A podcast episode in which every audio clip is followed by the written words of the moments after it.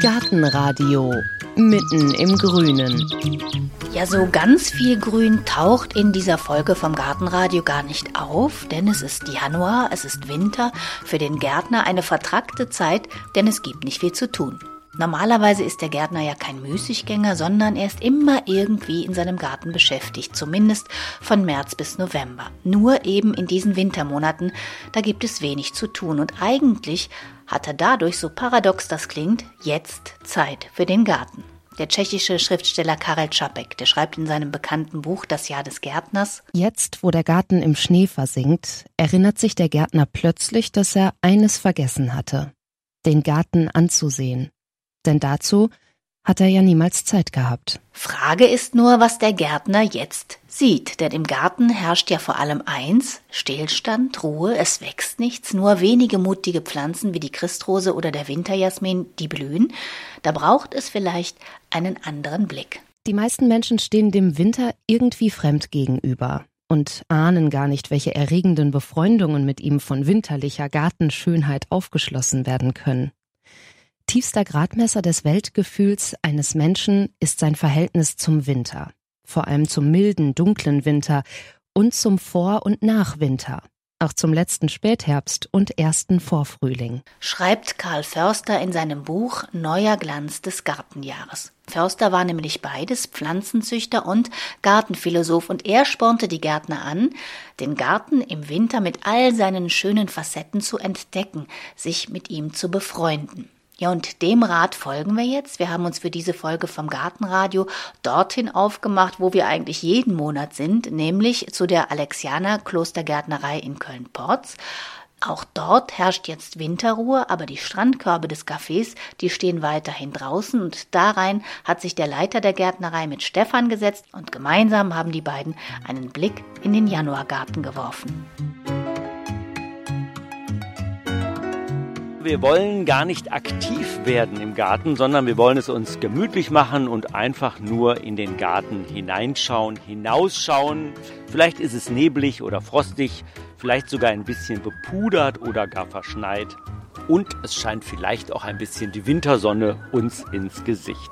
Wie sollte denn der Garten im Winter aussehen? Wie sollten wir ihn zurücklassen, damit er uns und unserer Seele gut tut?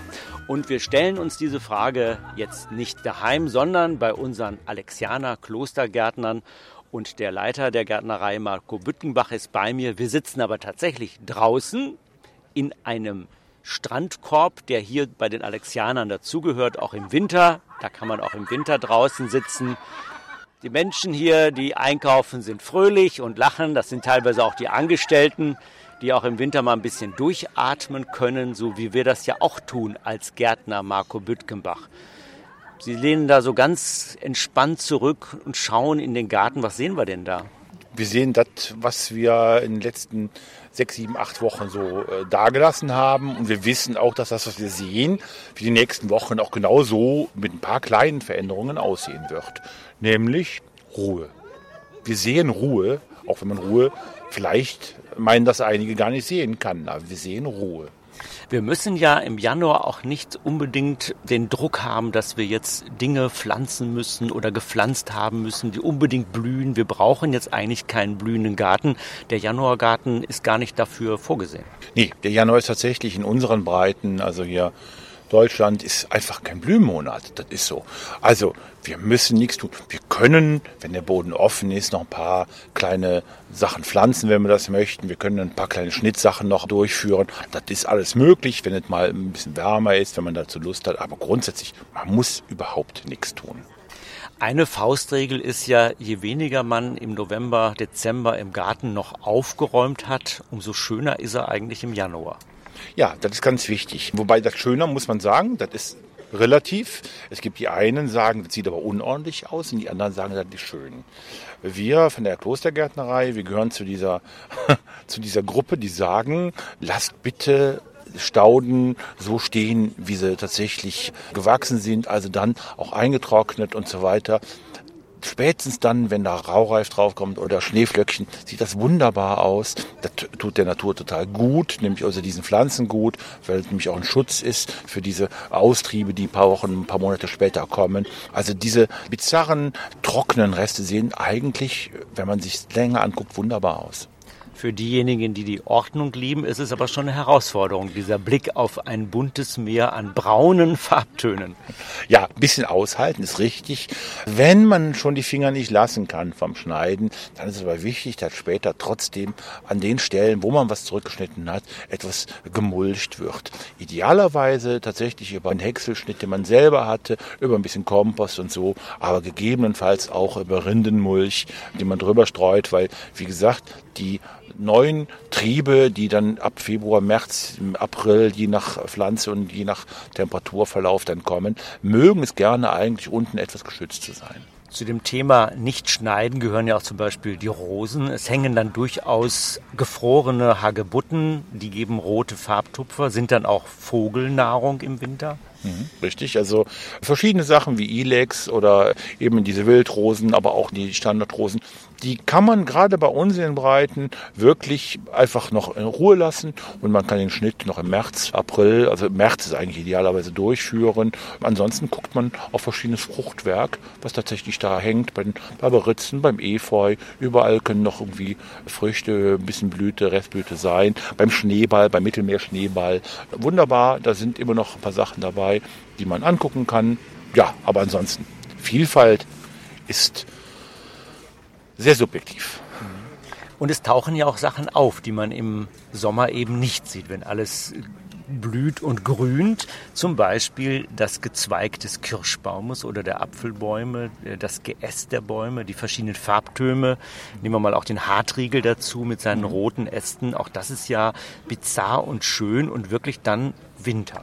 Genau, also man kennt viele äh, oder auch in der Floristik benutzt man viele der Äste, weil die einfach bizarr, äh, wunderbar aussehen. Man kennt zum Beispiel auch diese sogenannte Drachenweide. Ne? Das ist so eine, so eine breit gefächerte Weide, die total schön ist. Man kennt die, die Weidekätzchen, die gegebenenfalls jede Temperatur schon ganz, ganz früh aufplatzen, die, die diese dicken Knospen haben. Man weiß von der Zaubernuss, ne? die eigentlich erstmal ein Gehölz ist und plötzlich auch jeder Temperaturverlauf schon ab Januar, Februar wunderbar blühen können. Ne? Ne? Also diese Gehölze machen schon was her, ist schon sehr, sehr schön.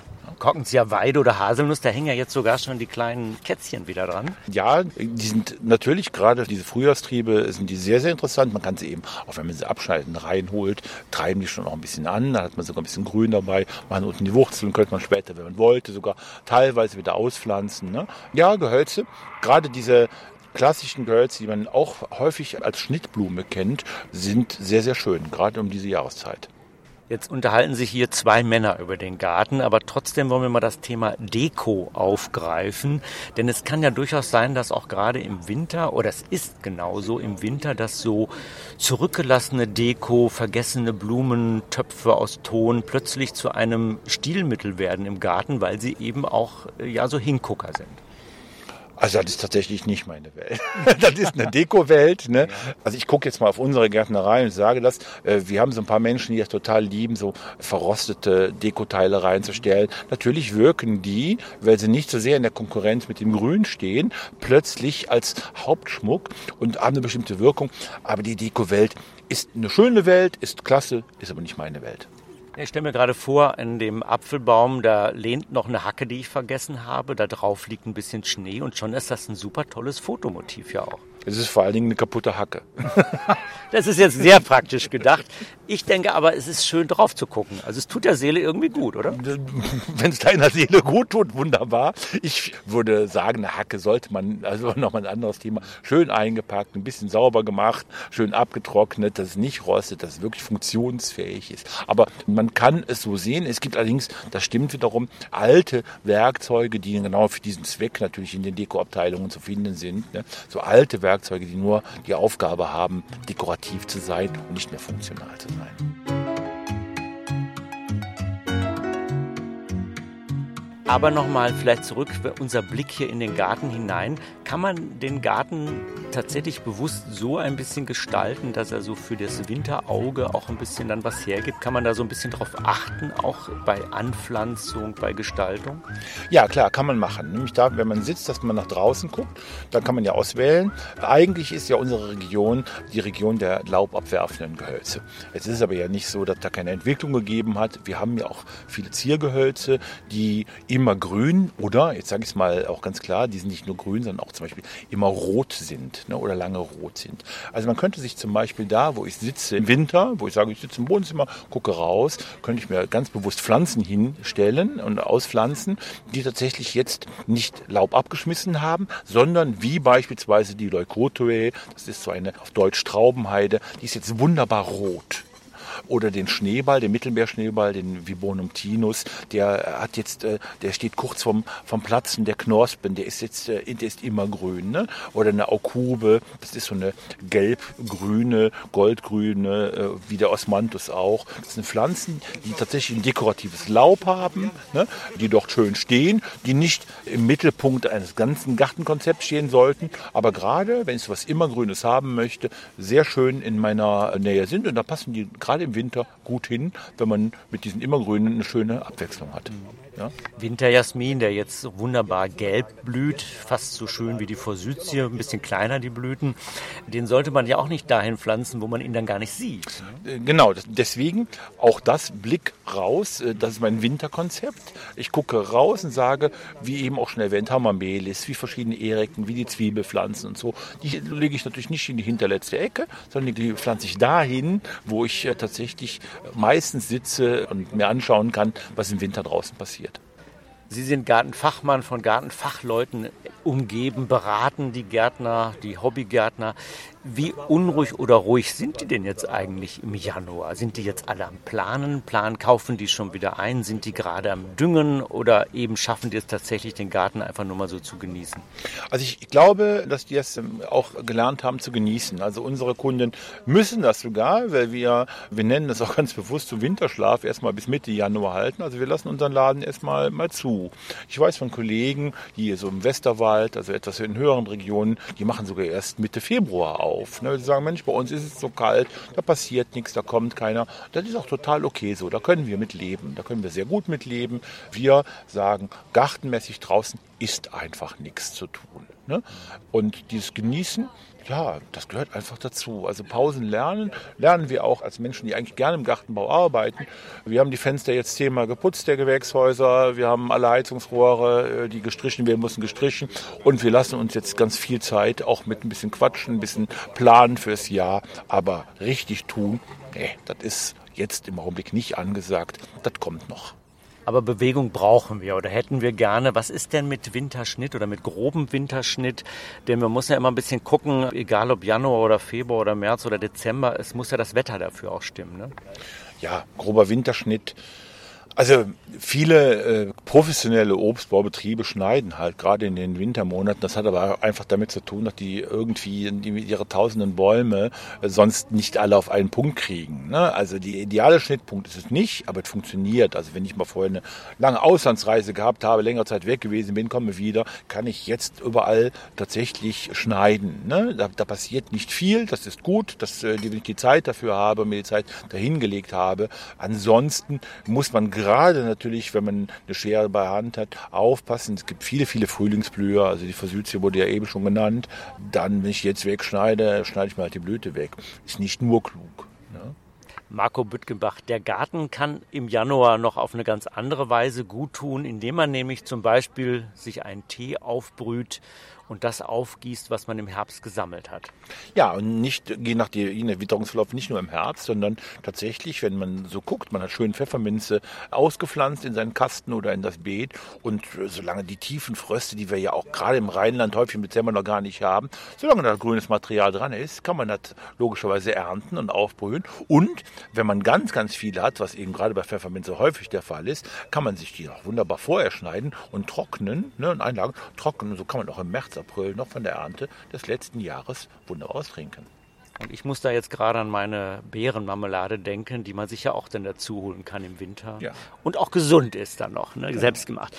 Soweit unser Blick in den Wintergarten. Wir haben natürlich auch noch den Alexianer Monatstipp für den Januar. Gartenradio. Jetzt noch mit dem ganz besonderen Gartentipp der Alexianer. Und bei diesem Tipp, Marco Büttgenbach, wollen wir mal nochmal in den Garten hinausschauen. Es hat viel geschneit, es ist tiefer Frost. Müssen wir da uns Sorgen machen? Müssen wir den Garten vom Schnee befreien? Ja, also die erste Frage ist, das ist auch mal da, wo ich äh, gerne erkläre, wann wo was geschnitten wird. Die Natur kennt eigentlich nur zwei Schnitte, ne, die Natur. Das ist der Schnee und der Wind. Ne? Also das sind die Momente, wo tatsächlich in den Gehölzen was abbricht. Wenn ich was ganz, ganz Wertvolles habe, da draußen stehen habe und sage, Mensch, das ist mir total heilig, das ist jetzt das Bäumchen von der Oma, was ich immer hatte, und da liegt dicker Schnee raus, dann sollte man einmal dagegen hauen und gegebenenfalls, dass der Schnee ein bisschen runterfällt. Ansonsten ist der Schnee schon okay, überall da auf dem Boden. Das wärmt, das ist eigentlich häufig besser als so ein Kahlfrost. Ne? Der Schnee hat isolierende Wirkung, das ist äh, für die Pflanzen fast immer besser als diese brutalen Kahlfröste. Diese brutalen Kahlfröste, also wo es äh, viele, viele Tage länger kalt ist als minus 10 Grad, hat schon für uns eine Aufgabenstellung parat. Draußen, wo man noch nicht richtig erschrocken sein muss, ist, wenn sich diese immergrünen Pflanzen, wie zum Beispiel Rhododendron oder Kirschlorbeer, so wölben, so einrollen. Das machen die einfach nur, um sich zu schützen, um die Verdunstungsfläche so etwas zu reduzieren, weil sie hier unten kein Wasser mehr herkriegen anders und viel wichtiger für uns im Winter ist es, auch dort dann zu gießen, wenn wir meinen, das ist nicht nötig. Weil wenn Pflanzen erstmal angetrocknet, obwohl der Ballen trocken ist, in diesen harten Frost gehen, also wenn die in einem Kübel stehen oder in einem Topf oder egal wo, dann werden die ganz große Schwierigkeiten haben zu überleben. Wir müssen immer dran denken, auch im Winter gießen vor allem die immergrünen, weil über das grüne Blatt versuchen die zu verdunsten oder müssen die verdunsten, wenn die Sonne scheint und wenn unten kein Wasser nachkommt, dann gehen die kaputt, dann verbrennen die. Ich kann aber nur gießen, wenn es nicht friert. Ich kann nur gießen, wenn es gefroren ist, ist es zu spät. Dann läuft es da oben, steht es da oben, da hat es nichts davon. Es ist wichtig, dass Kübelpflanzen, die draußen im Frost stehen, feucht in den Frost gehen. Wenn sie trocken in den Frost gehen, ist es nahezu ihr Untergang. Dann habe ich noch die Chance, also eine Überlebenschance ist, gegebenenfalls die einzuwickeln mit irgendeiner Folie, mit Sackleinen, mit Jute. Das die nicht so viel Sonne mitbekommen, aber wichtig ist, vorher gießen. Also bei aller Winterruhe im Januar ein bisschen Sorgen muss man sich schon machen im Wechsel von Frost und aufgetautem Wetter oder frostfreiem Wetter. Das war's mit unserer Januarfolge aus der Alexianer Gärtnerei. Wir verraten natürlich noch, was es in der nächsten Folge gibt bei gartenradio.fm und wir hören auch noch ein bisschen hinaus in den Wintergarten.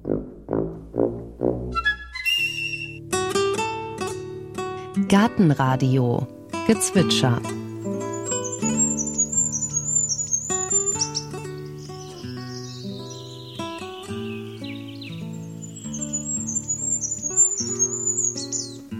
Das war das Wintergoldhähnchen. In der nächsten Folge hören Sie, es chillt und zwitschert auch im Winter. Unterwegs mit dem Vogelkundler Uwe Westphal, von dem man lernen kann, mit den Vögeln zu sprechen. Das ist das Reich des Zaunkönigs. Der ist ja ziemlich klein, aber ist der größte Sänger. Er ist sehr, sehr laut. Bis zu 90 Dezibel soll er erreichen. Aber er ist nicht der kleinste Vogel. Also die Goldhähnchen sind noch kleiner. Sind noch kleiner. Mhm. Aber der Zaunkönig, der schreit wirklich, ich, ich, ich bin der König, bin ich, ich, ich, ich bin, bin, bin, bin der König, bin ich, ich, ich, ich, ich. Wie macht er das denn? Ich meine, man braucht ja eigentlich, würde man denken, auch einen Resonanzkörper. Das damit das ich mich allerdings auch immer. Ja, das, die Frage kann man sich stellen, ich kann es nicht beantworten.